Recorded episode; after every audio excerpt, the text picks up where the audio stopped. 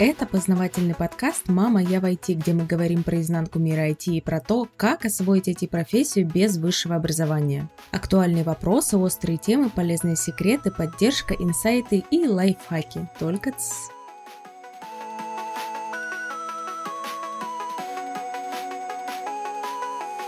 Привет, друзья из интернета! Меня зовут Мария Котова, и я уже несколько лет как могу с уверенностью сказать, что построила успешную карьеру в IT. У меня есть айтишное образование и очень большой реальный опыт работы в разных компаниях и ролях. Например, сейчас я работаю в большой австралийской IT-компании, где у меня даже есть свой отдел. Благодаря всему полученному опыту я могу подсказать, как избежать некоторых ошибок и как срезать острые углы в процессе своего айтишного пути.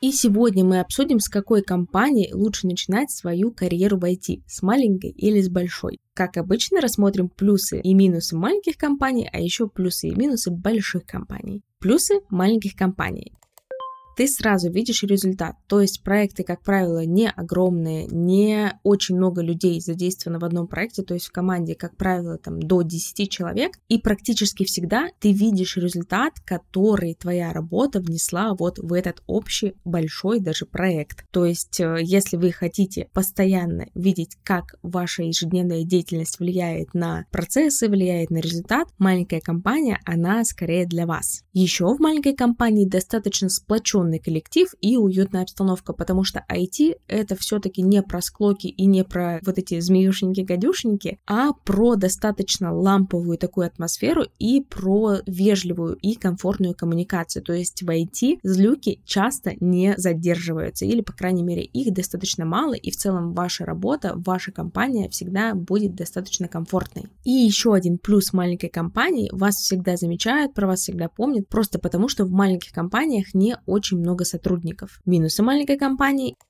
из-за того, что там не очень много людей и компания хочет развиваться, часто у всех все-таки горят сроки, горят еще какие-нибудь места, и часто бывает не до вас. Да, про вас помнят, да, вас замечают, но чтобы выделить время на ваше развитие, нужно отложить какие-то задачи, а задачи всегда срочные, и получается, что на ваше развитие просто не всегда можно найти время. Также в маленьких компаниях иногда не выстроены процессы. То есть, если вы новичок и вы начинаете работать в маленькой компании, может быть, вам придется самому потом и кровью выяснять, а как вам вот комфортно начать работу, как вам узнать все процессы и как вам вообще интегрироваться в эту систему. Третье, в маленькой компании может не быть разных плюшек просто потому, что доходы маленьких компаний полностью уходят на ее развитие и еще не выделяются на поощрение сотрудников. И еще один минус, который достаточно важный в текущих и актуальных реалиях, у вас может быть серая зарплата. То есть можно сразу забыть про какие-то ипотеки, льготы и так далее, потому что если у вас серая зарплата, то ваша IT-компания вряд ли аккредитована. И про то, как можно работать, стоит ли соглашаться на такую зарплату, зарплату, про форматы работы в IT мы поговорили с юристом в третьем эпизоде второго сезона подкаста. Если вы еще не слушали этот эпизод, вернитесь, пожалуйста, и послушайте. Там достаточно много всего полезного и интересного.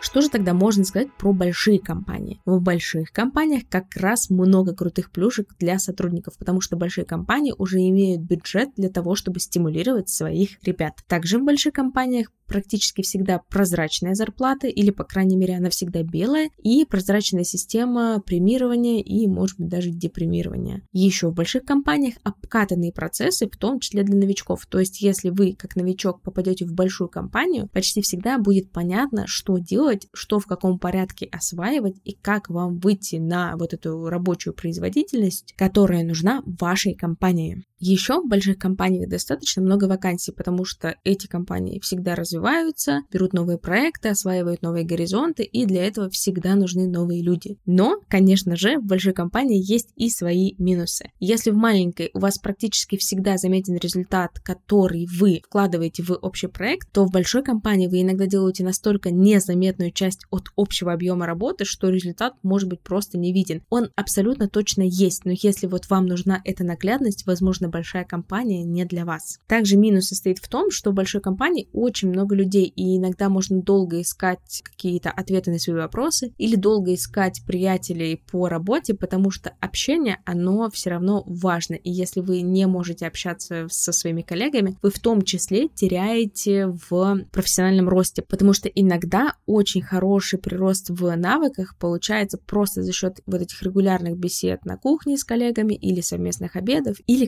какого-то совместного времяпровождения в нерабочее время или в междурабочее время. В общем, в больших компаниях иногда вы песчинка в пустыне, и если для вас важно плотное, тесное взаимодействие между коллегами, то подумайте, в какую компанию вы бы все-таки хотели попасть.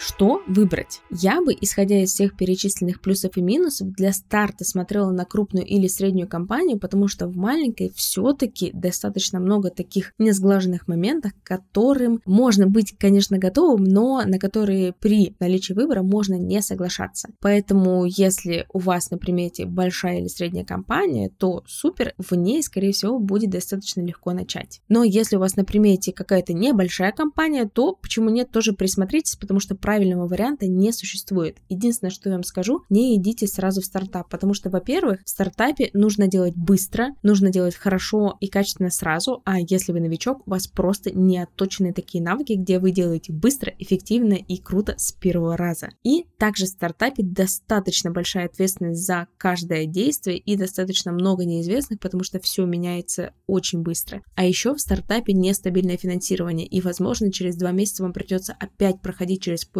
работы, а у вас все еще недостаточно вот этого опыта, чтобы подсветить его в резюме, потому что такой минимальный опыт, э, с которым смотрят уже более лояльно на вас, как на кандидата, то есть на вас смотрят как на кандидата с нормальным опытом, это минимум полгода, а оптимально все-таки хотя бы от года. Вот если вы где-то проработали год, следующую работу вам будет искать заметно проще, а в стартапе вот этот год и даже полгода это что-то не совсем гарантированное. Что еще важно знать при поиске поиске первой работы. Есть не только маленькие и большие компании, но также есть компании с заказной и продуктовой разработки. Заказная разработка – это когда компания содержит штат разных IT-специалистов, к ней извне приходят разные заказчики и говорят, сделайте наш проект. Проекты могут быть супер разные. Это может быть медицинский проект, проект для нефтянки, проект какой-то для службы заказов, это может быть мобильное приложение, это может быть сайт, это может быть что угодно. То есть вы просто сотрудник в компании, которая вас сдает вместе с другими вашими коллегами, то есть сдает целую команду IT-специалистов, как бы в аренду заказчику под конкретный проект. И у вас в течение года может поменяться даже несколько проектов. В чем плюс такой работы? Вы очень хорошо развиваетесь в разных направлениях, вы можете попробовать работу и с мобильными платформами, и с веб-сервисами, и с разными архитектурами, и с разными подходами, и в разных командах, и в разных доменных областях, то есть вы можете работать и на медицину, и на нефтянку, и на ритейл, и еще на какую-то сферу и просто у вас за достаточно короткий промежуток времени накапывает очень большой и разнообразный опыт. Это, на мой взгляд, неплохо развивает и позволяет вам потом уже сделать какой-то выбор и проще откликаться на разные продуктовые вакансии, когда вам говорят, необходим опыт работы в медицинской сфере или необходим опыт работы с проектами в финансовой сфере или с проектами в нефтяной сфере. А у вас, потому что вы работали в разных командах на разных проектах, этот опыт просто уже может быть. И вам может подойти больше интересных вакансий, поэтому работа в компании заказной разработки для старта может быть очень интересным и хорошим плюсом. Я как раз начинала сама в такой компании и считаю, что это был классный выбор и классный шаг для моей будущей карьеры. Продуктовые компании, в свою очередь, это компании, которые из года в год делают свой продукт, делают какой-то банковский сервис, потому что, например, сейчас у всех крупных банков есть свои приложения, свои сайты, свои внутренние какие-то службы, и для всего этого нужно достаточно много айтишников. То есть компания пилит свой продукт и нанимает команду, чтобы она разрабатывала вот этот конкретный продукт. Как правило, продуктов много и команд айтишников внутри одной компании тоже много, поэтому если вы хотите работать над конкретным продуктом, то почему нет? Не обязательно повторять мой путь и начинать вот с этого разнообразия. Возможно, вам будет достаточно хорошо, комфортно и клево, если вы будете всю жизнь работать в каком-то одном секторе, тоже хороший выбор. Но если вам все-таки нравится мой опыт, если вы хотите его перенять, я напомню, что в конце января, буквально вот уже на днях, и в начале февраля у меня стартуют два обучения. Первое обучение для системных и бизнес-аналитиков, второе обучение для технических писателей. Если вам интересно освоить эту профессию с нуля, или вы уже работаете аналитиком или техписателем, например, первые полгода или год, у вас все еще есть вопросы, пробелы, и вам хочется восполнить их быстрее, в ссылочках к этому выпуску я оставлю анкеты предзаписи, переходите, заполняйте заявку, и я свяжусь и отвечу вам на все вопросы. А еще вы можете перейти по ссылке в мой телеграм-канал и найти там мой личный контакт, связаться со мной и расспросить об интересующем вас обучении обучении. Кроме обучения у меня есть формат наставничества и личных консультаций, поэтому вы можете связаться и расспросить про них тоже. Мне кажется, 2024 год идеальный год для того, чтобы стартовать в IT, потому что никогда не будет проще, чем сегодня. Постоянно появляются новые коллеги, новые айтишники, и конкуренция растет. Поэтому, если вам интересно попробовать себя в IT, или вам интересно поменять профессию внутри IT, или просто освоить какие-то новые навыки, делайте это не завтра, не через полгода, не в 2025, а прямо сегодня. На этом все. Ставьте звездочки, подписывайтесь на подкаст на той площадке, где вы его слушаете. Также подписывайтесь на мои соцсети, ссылки будут в описании. А еще в описании, я напомню, будут ссылки на анкеты предзаписи на обучение. А еще ссылка на телеграм-канал, где вы можете найти в контактах информацию, как связаться непосредственно со мной. И делитесь выпусками подкаста с друзьями. Пока!